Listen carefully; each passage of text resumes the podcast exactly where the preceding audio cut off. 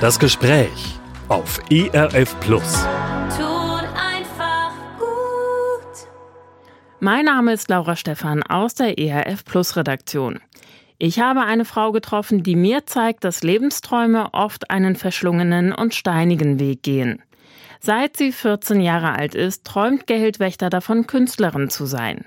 Doch lange sieht es nicht danach aus, dass sie ihren Traum wirklich leben darf.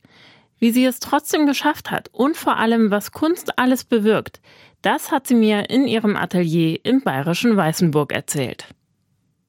Ich guck mich hier nochmal so ein bisschen in dem Raum, in dem Atelier um, in dem wir gerade sitzen. Passenderweise ist direkt vor mir ein Spiegel. Ich sitze auf einem Plüschsofa und ich sehe hier ganz viele Scherenschnitte. Wie sind Sie zum Scherenschnitt gekommen? Aus der Not. Ich bin angekommen und hatte keine Kamera und hatte kein Geld und hatte eine Nagelschere und es ist viel Werbung hineingeflossen ins Haus. Und dann habe ich die nicht bedruckten, damit habe ich begonnen, Karten zu machen. Dankeschön Karten, denn wir wurden von verschiedenen Leuten reich beschenkt. Und ich habe das Bedürfnis gehabt, auf meine Art Danke zu sagen und habe dann mit Scherenschnitten bekommen. Irgendwann hat meine Mama dann gesagt, kannst du nur kleines Zeug machen? Und dann bin ich immer größer geworden. Und die hängen jetzt hier auch an den Wänden. Ich guck mal neben mich. Da habe ich eine große, ja, fast Tapetenreihe mit Scherenschnitt. Beschreiben Sie mal diesen Scherenschnitt mit den ganzen Uhren. Ich sehe da einmal 11.50 Uhr, 11.59 Uhr, ein paar Uhren. Ähm, was bedeutet dieser Scherenschnitt? Es sind Päckchen. Ich habe eine Ausstellung gemacht. Jeder hat sein Päckchen zu tragen. Die Uhr tickt für jeden. Mir ist der, der andere Scherenschnitt ganz wichtig, weil da sieht man auch das Kreuz, wenn man genau hinguckt. Versteckt natürlich und äh, die Leute bewegen sich immer auf das Kreuz hin, also von unten hinauf. Ich sehe hier vor mir auf dem Tisch kleine Monster, kleine Scherenschnitte. Wie sind Sie dazu gekommen? Total süß. Ja, Internet macht's möglich, Instagram, und dann kriegt man Besuch und will seinem Besucher halt mal ein bisschen hinterher gucken, wer da kommt, ein Gesicht gucken. Und das war eben, dass sie sich ein Monster wünschen. Und dementsprechend habe ich gedacht, da mache ich jetzt schnell mal ein paar Monsterle. Die sehen sehr, sehr cool aus. Alle ganz unterschiedlich. Was bedeuten Ihnen denn Monster oder woran denken Sie, wenn Sie diese Monster sehen? An Sie. An mich. Ja. Okay. Also, es geht hier offensichtlich um mich. Sie haben eine ganz besondere Berufung, nämlich Sie möchten mit Ihrer Kunst das Evangelium verkünden. Botschafter Christi Stadt. Das ist mir ein großes Anliegen. Warum ist es Ihnen so ein Anliegen? Ich finde, in der Kunstszene äh, ist viel los und äh, ich glaube, der Herr braucht auch in dieser Arbeiter, die in dieser Szene aktiv sind, die Botschaften verbreiten können, sein Wort und äh, dafür äh, hat er mich berufen und das äh, sehr früh schon. Wenn er Sie berufen hat, durch die Kunst sein Wort weiterzugeben, ist für Sie dann Gott ein Künstler? Gott ist alles und ich erlebe ihn sehr intensiv in der Natur. Ich finde, die Natur ist die größte Künstlerin und von daher, ich glaube, er ist in allem. Die Natur ist die größte Künstlerin. Ich sehe hier direkt vor mir gerade ein Bild, das ist im Wald entstanden. Ein abgestorbener Baum, oben ein Feuer drauf. Beschreiben Sie mal, was reizt Sie so an diesem Bild? Äh, Ich habe eine Serie gemacht, Skulptur, Skulpturen des Waldes, und äh, da verfolge ich über Jahre meine Baumstämme, also äh, Bruchholz würde man sagen, aber äh, sie verändern sich äh, im Laufe der Zeit, der Jahreszeit, und äh, da habe ich äh, ganze Serien davon. Und ich finde, das ist ein Phänomen, das mich in Bann gezogen hat, dass ich an keinem Baumstamm vorbeigehen kann, an kein Bruchholz, weil wenn man es im Detail hinguckt, ist es eine Vielfalt und auch der Verfall ist ganz grandios. Also man erfährt auch von diesem Baum, den Sie gerade beschrieben hat, haben, der sieht wie ein Segnungsbaum aus, wie ein Engel aus einer anderen Sphäre. Ich habe Flucht aus dem Inferno, weil er brennt, habe ich es genannt, das Bild. Und äh, was ich da entdeckt habe, ist es eine schwarze Holzameise und die Symbiose davon. Also das war für mich, das sieht man unten, dass das ausgehöhlt ist und da merkt man einfach durch so ein Hingucken, was da alles lebt, was da ein ganzes Universum sich versteckt. Ist Gott dann auch für Sie im Zerbruch aktiv und ein Künstler? Gott ist überall. Ich denke, ich kann das jetzt nicht festmachen. Überall. Wie leben Sie denn Ihren Glauben in der Kunst? Äh, ich lasse mich leiten und lasse mich beschenken. Und äh, es ist mir total wichtig, äh, die Führung zu spüren. Also mal mache ich äh, eine Adventgeschichte, mal mache ich, ich wünsche mir auch sehr, dass ein Adventkalender äh, entsteht, mal mache ich Konfirmationskarten, äh, Sprüche, mal mache ich zur Hochzeit, äh, mal äh, äh, mein größter Wunsch ist, die Bibel zu illustrieren, Bibelgeschichten. Ich habe schon einiges versucht, aber ich bin da stecken geblieben. Ich merke, dass äh, die Losungen, also ich fand es grandios, wie mir der Herr Bilder für so abstrakte Begriffe wie Solas äh, des Glaubens oder das Vaterunser oder das Glaubensbekenntnis, das war für mich faszinierend, weil ich habe, ich bin losgestartet und es war für mich eine Überraschung, was da rauskommt, wie viele Varianten und das ist dann auch das Spannende dran. Wie lassen Sie sich denn leiten? Das, was mir vor die Füße fällt, nehme ich. Das heißt? Wenn eine Konfirmation ansteht, ich stelle dem Kind die Frage, möchte es eine Karte, seinen Konfirmationsspruch illustriert haben oder eine Karte, dann illustriere ich das. Oder zum Beispiel habe ich eine Luther-Ausstellung gemacht. Ich bin äh, jahrelang um unsere Luther-Statue spaziert und habe da 30.000 Bilder gemacht am Morgen und am Abend und äh, das sind wahnsinnig viele Sachen, witzige passiert. Also dem Künstler habe ich mal ein Foto geschickt und habe gesagt, seinem Luther geht's beschissen, weil da war, haben die Vögel ihre Visitenkarten hinterlassen. Und dann irgendwann entstand eine Ausstellung im Lutherjahr. Und dann haben wir Postkarten damit gemacht und also so entsteht das ungeplant. Früher habe ich mich immer bemüht und habe gedacht, ich muss was tun und jetzt ergibt sich das, so wie Sie jetzt hier mein Gast sind. Das ist ein Geschenk, unerwartet. Wie haben Sie diese Freiheit bekommen von dem sich bemühen, Kunst zu erstellen, hin zum einfach sich leiten lassen? Wie sind Sie in diese Freiheit gekommen? Es ist eine innere Freiheit, weil ich gemerkt habe als Mensch, wenn ich was will, bin ich gescheitert. Also wo ich Hoffnungen hatte oder Versprechungen bekommen habe oder Förderungen zugesagt die nicht eingehalten wurden. Und ich habe gemerkt, ich habe die Menschen zu ernst genommen. Und dann sind diese Windworte, die mich gequält haben. Und dann habe ich an mir gezweifelt und überlegt, was soll das? Und irgendwann mal habe ich gemerkt, ich muss nichts tun, es äh, lass mich leiten. Und da habe ich eine Freiheit bekommen und keinen Stress. Wenn es sein soll, wird's und wenn nicht, lasse ich es bleiben. Wo sind Sie denn gescheitert zum Beispiel?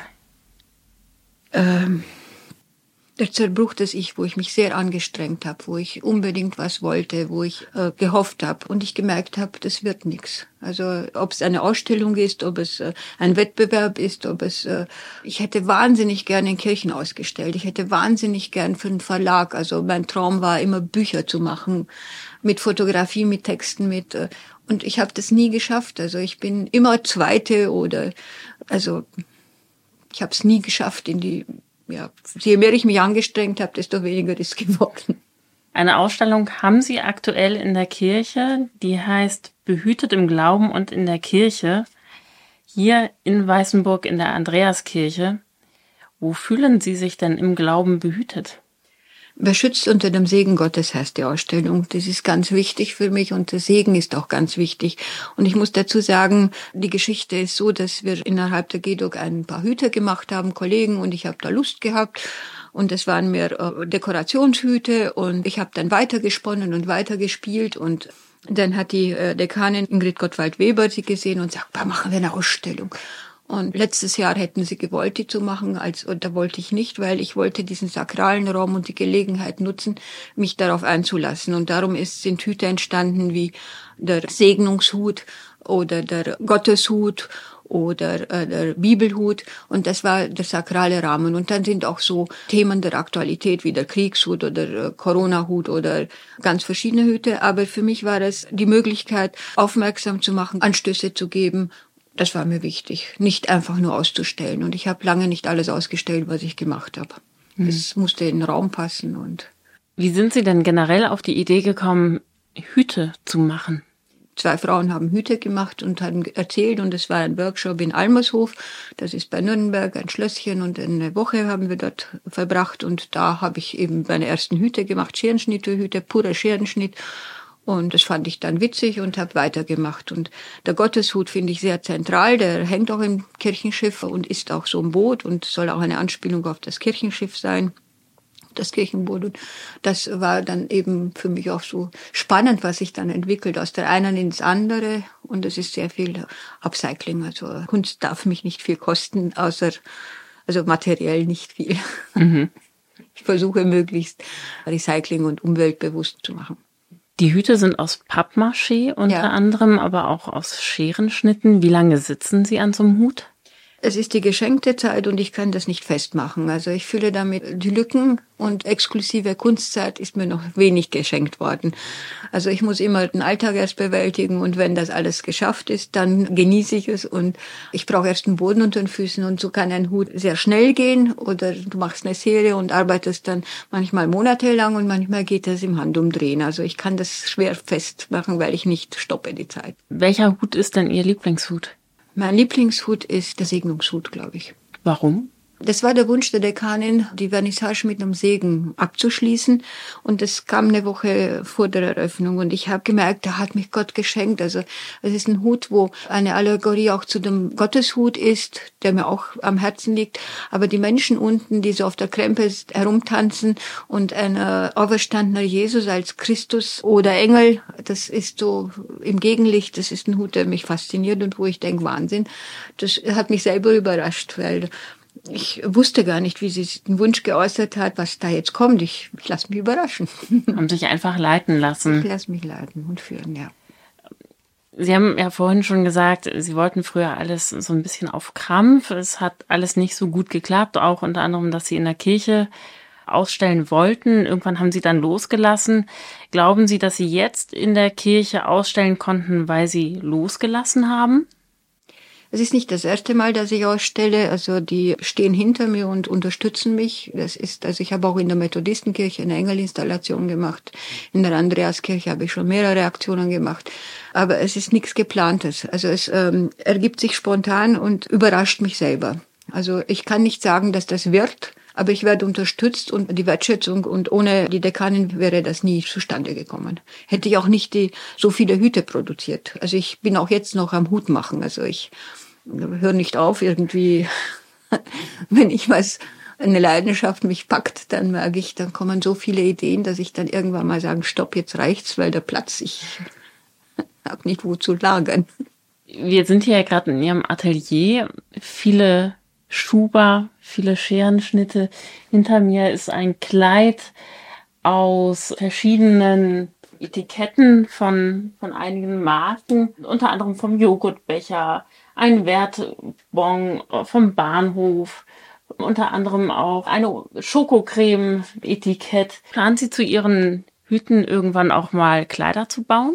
Ich habe eine Abwehr gegen Etikettierung und deshalb habe ich zerfliert eigentlich das Etikettenkleid. Also jeder verpasst dir eine Schublade, eine Etikette stempel dich ab und so sind auch die Hüte in der Richtung entstanden.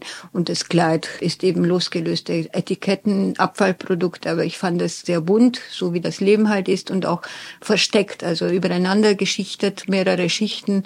Und in der Kirche sind auch Etikettenhüte das Thema habe ich dreifach auch mit äh, abgestempelten Briefmarken. Wollte ich sagen, wir stempeln die Leute ab und man kriegt so schnell einen Stempel oder vielleicht tut man selber abstempeln und dagegen möchte ich aufmerksam machen, seid vorsichtig. Aber was glauben Sie denn, warum stempeln wir so schnell Leute ab? Ich glaube, es passiert automatisch einerseits und man sollte reflektieren und ich glaube, die Leute nehmen sich auch nicht die Zeit, einen kennenzulernen, sich zu beschäftigen. Die Schnelllebigkeit, die sich bei Bergmann macht, das Hingucken, das sich Zeit nehmen, aufeinander einlassen und so nicht gleich loszulegen, das ist ein Phänomen der Zeit, glaube ich. Ein Phänomen der aktuellen Zeit oder war es früher auch schon so? Ich habe auch schon früher Schubladenfotos gemacht, also in die Schublade packen. Also ich denke, vor 40 Jahren war es genauso. Mhm. Sie haben vor gut 40 Jahren eine Ausbildung zur Fotografin gemacht. Damals noch ganz analog mit Filmentwicklung, damals in Bukarest. Warum sind Sie Fotografin geworden? Was gefällt Ihnen an der Fotografie? Das Sehen ist mir geschenkt worden und ich sehe wahnsinnig viel und äh, Reizüberflutung fast. Also es, das ist die Liebe zum Detail, zum Kleinen. Ich weiß es nicht, warum ich Fotografin geworden bin. Wenn ich die Geschichte erzähle, ist so schräg. Ich wollte auswandern ich konnte nicht, es blieb mir nichts anderes übrig. Gott hat mich einen ganz, ganz, ganz verworrenen Weg, zur, dass ich einen Ausbildungsplatz über Fotokeramik, das sind so Bilder für Grabsteine, habe ich gemacht und habe ich über Unwege, die sehr schwer für mich waren, emotional und mit viel schwarzen Schatten behaftet sind, habe ich aber die Ausbildung bekommen. Und es war ein sehr steiniger Weg, sehr schmerzhaft für mich. Der Beruf nach Kunst, der Traum war mir gar nicht bewusst. Also ich habe als 14-Jährige das Buch von Perl S. Bach Stolzes Herz gelesen und da wird eine Künstlerin beschrieben, die wie ein Baum ist und Schatten spendet und ihre Kunst aus sich heraus. Und das hat war, das habe ich mich identifiziert und habe gedacht, ich war hin und weg, hab's meinen Freundinnen, die konnten damit gar nichts anfangen. Aber ich, oh, das Buch, das Buch. Und wahrscheinlich war das so der innere Ruf, das, äh, da habe ich mich gefunden. Haben Sie sich damals von Gott geleitet gefühlt? Äh, die Sehnsucht hatte ich immer. Ich bin in einem sehr frommen Haus geboren worden und mit Kindergottesdienst und Krippenspiel und was so alles zu Weihnachten und ja zugehört. Meine Eltern haben dann, wie ich 14 war, eine ganz wilde christliche Zeit gemacht, also wollten mich nicht konfirmieren lassen, weil ich sei nicht fromm genug und ich war die Einzige, die wirklich die Losung täglich gelesen hat. Also ich wurde sehr hart geprüft, um konfirmieren zu dürfen. Ich wollte es unbedingt. Ich habe am Meer äh, Hauskreis versucht, Bibellese mit meinen Freundinnen. Also ich habe sie genervt mit dem, meinem Wunsch, Gott zu dienen und äh, sich mit dem Wort auseinanderzusetzen. Ich denke, nachdem das alles so menschliches Bemühen und so weiter, irgendwann bin ich gescheitert, habe gemerkt, man muss sich beschenken lassen. Warum waren Sie denn nicht fromm genug? Ähm, das würde ich jetzt gerne auch wissen. Meine Eltern konnten es nicht bedrüben. Also ich musste es ernst meinen. Ich musste, also Konfirmation war auch damals schon so raus aus der Kirche eigentlich und viel Materielles. Also du kriegst das Geschenke und das war die Motivation für viele. Mir war es total wichtig, einen Glauben zu leben und für mich war es ein sehr schwerer Schritt, ein bewusster Schritt. Aber dadurch, dass äh, ich eben ist so gewesen. Also war mir immer wichtig das Wort. Das, glaube ich, ist Gnade. Hm. Wie haben Sie in Rumänien Ihren Glauben leben können? Damals noch Zeit der Diktatur? Ich hatte eine wilde Zeit, wo ich nichts mehr, wo ich gesagt habe, wenn Gott ist wie mein Vater, dann brauche ich keinen Gott. Ich habe rebelliert, ich habe meine Wege gehen müssen. Immer mit Gott, aber so aus dem Gefühl heraus. Und dann bin ich gescheitert und habe irgendwann begonnen, Hauskreis zu organisieren in unserem Haus. Das war eine sehr gesegnete Zeit. Wir haben wöchentlich uns getroffen und ein Mann hat dann ausgelegt und wir haben gesungen und es war sehr bereichernd. Auch Bibelgrundkurse, die wir über Missionswerke bekommen haben, über Fernsehen, über also so Videos äh, haben wir uns angeguckt und das war eine sehr intensive Glaubenszeit. Ja, die hat mich geprägt. Inwiefern? Äh, dass ich ähm, ich hatte die Möglichkeit mich voll darauf einzulassen. Also ich habe gemerkt wie reich man wird wenn man sich wirklich mit dem Wort Gottes mit der Bibel auseinandersetzt. Also nicht drumherum predigten hauptsächlich sondern wenn die Bibel sich mit der Bibel erklärt. Und das ist doch bis heute sehr wichtig für mich. Wie leben Sie denn heute Ihren Glauben? Ich hoffe ich muss nicht drüber reden. Ich hoffe man merkt das im Alltag ich bin ein Alltagschrist häufig. Also ich möchte das sein mit allen Fehlern, die man so hat. Aber ich spüre, dass ich die Vergebung, die Gnade, die Erlösung, den Frieden, die Führung, also das ist das, was ich jeden Tag erlebe. Und äh, dafür bin ich wahnsinnig dankbar. Sie sind 90 nach Deutschland gekommen, hier nach Weißenburg. Inwiefern hat sich denn Ihre Kunst nochmal verändert? Äh, ich bin angekommen mit gepackten Koffern und der Idee, Kunst zu studieren und dann hat mich der Herr in die Suchtberatung, äh, also ich habe Schwerpunkt Reha gewählt, Sozialpädagogik und auch das ist eine ganz verrückte Geschichte. Mein Abitur wurde nicht als volles Abitur, sondern als Fachabitur und Eichstätt Katholische Universität hatte keinen EC drauf und Einschreibungsfrist war noch offen. Und so bin ich in Eichstätt gelandet, saß dann äh, mit und das muss ich erzählen, das ist Gottes Weg. Ich habe meine ganzen Anerkennungen von meinen Zeugnissen nicht bekommen. Es war eine, eine Flut und die waren überlastet und ich gehe und stehe im Sekretariat mit meinen Diplomen und äh, übersetzt zwar, aber nicht beglaubigt, nicht anerkannt vom Ministerium. Ganz verzweifelt und da kommt der Rechtsanwalt der Hochschule und sagt, überall wird revolutioniert in der Welt, wir schaffen die Zeugnisanerkennungsstelle ab. Und das im katholischen Eichstätt und das in Bayern. Also, dass das möglich war. Und ich muss sagen, ich habe einen Studienplatz gekriegt. Klingt nach Himmel auf Erden. Also ich habe äh, lange bei den Prüfungen Angst gehabt, dass ich nicht zugelassen werde, weil es hat noch lange gedauert von Oktober bis März, bis ich die Anerkennung hatte.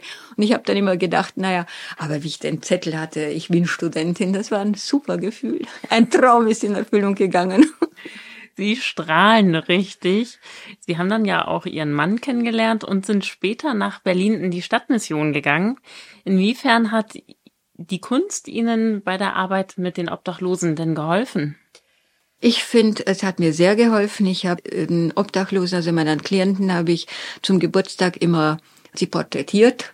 Und wir haben auch Schattenspiel gemacht und Geburtstagsfotos gemacht. Und das ganz Witzige, eine hat sich sogar bei Babelsberg mit den Fotos beworben.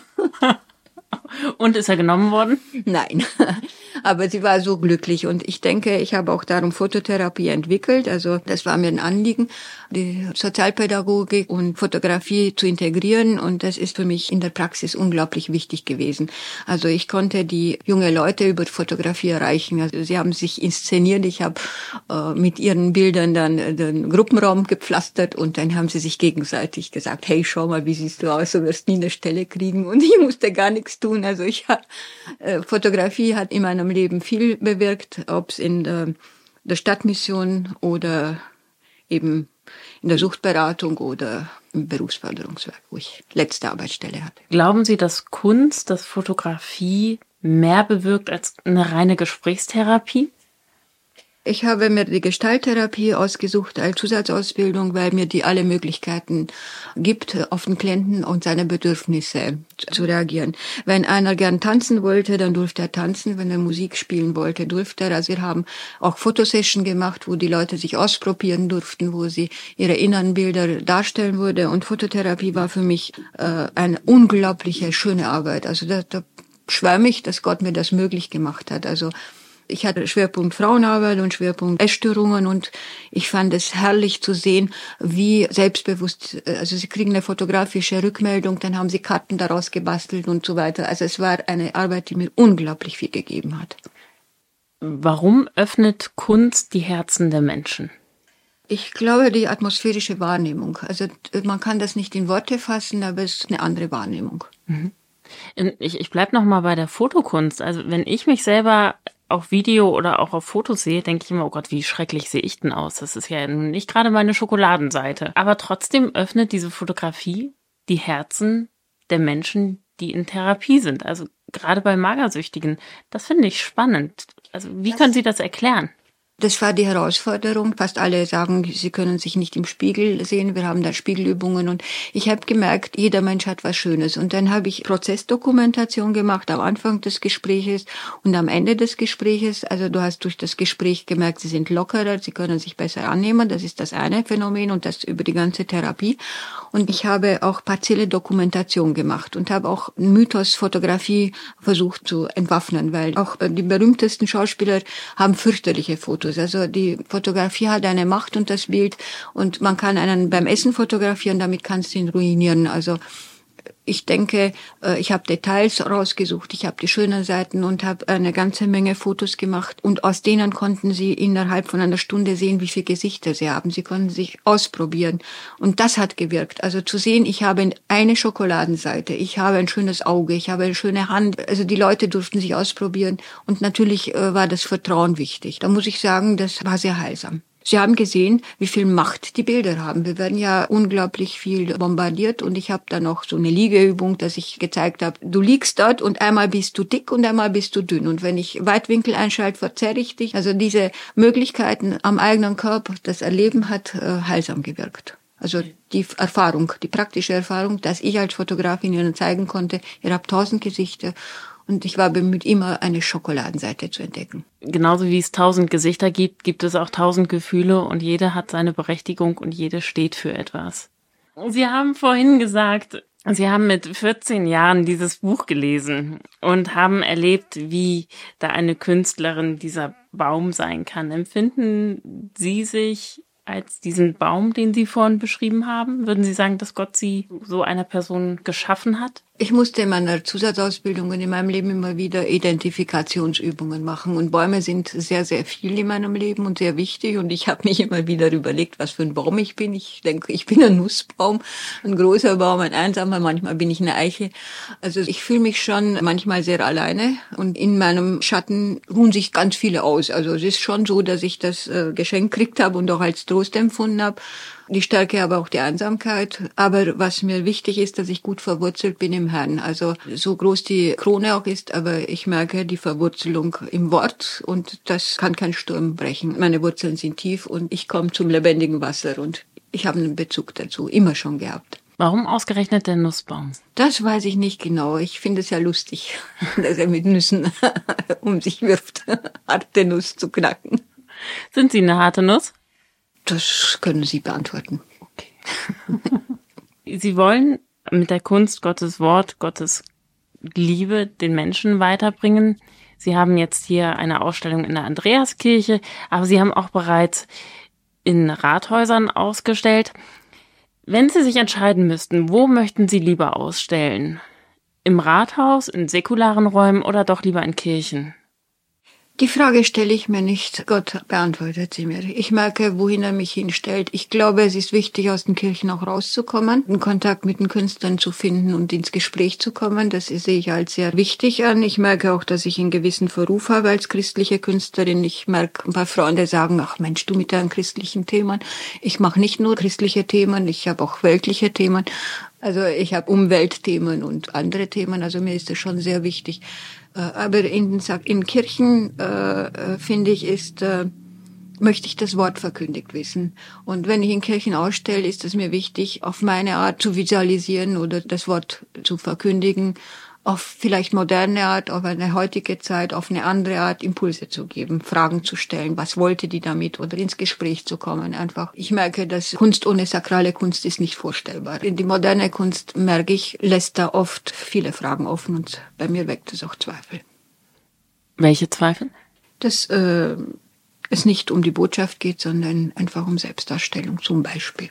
Das ist jetzt nur was wünschen Sie sich für die Zukunft? Was soll Ihre Kunst noch erreichen? Ich lasse mich führen. Ich privat habe einen Herzenswunsch, einen Adventkalender, als äh, äh, wo ich die Weihnachtsgeschichte erzähle und er ist auch in der Planung mit Texten und so als Gegenpol zu diesen Legos und Steinen Adventkalender, die nicht mehr zum Fest, zum Wesentlichen, zur Geburt Jesu hinführen. Und das ist mir ein großer Wunsch. Ich träume von Ausstellungen in Kirchen. Ja, ich möchte eigentlich Werkzeug bleiben oder sein. Geldwächter möchte sich in ihrer Kunst auch weiterhin von Gott leiten lassen. Ich habe sie in ihrem Atelier im bayerischen Weißenburg besucht und die komplette Sendung, das Gespräch Kunst unter Gottes Hut, können Sie jederzeit auf erfplus.de oder in der ERF Plus App nochmal nachhören. Mein Name ist Laura Stephan, machen Sie es gut und bis bald. Das war ERF Plus das Gespräch. Weitere Informationen sowie den Download zu dieser Sendung finden Sie in unserer Audiothek unter erfplus.de. ERF Plus.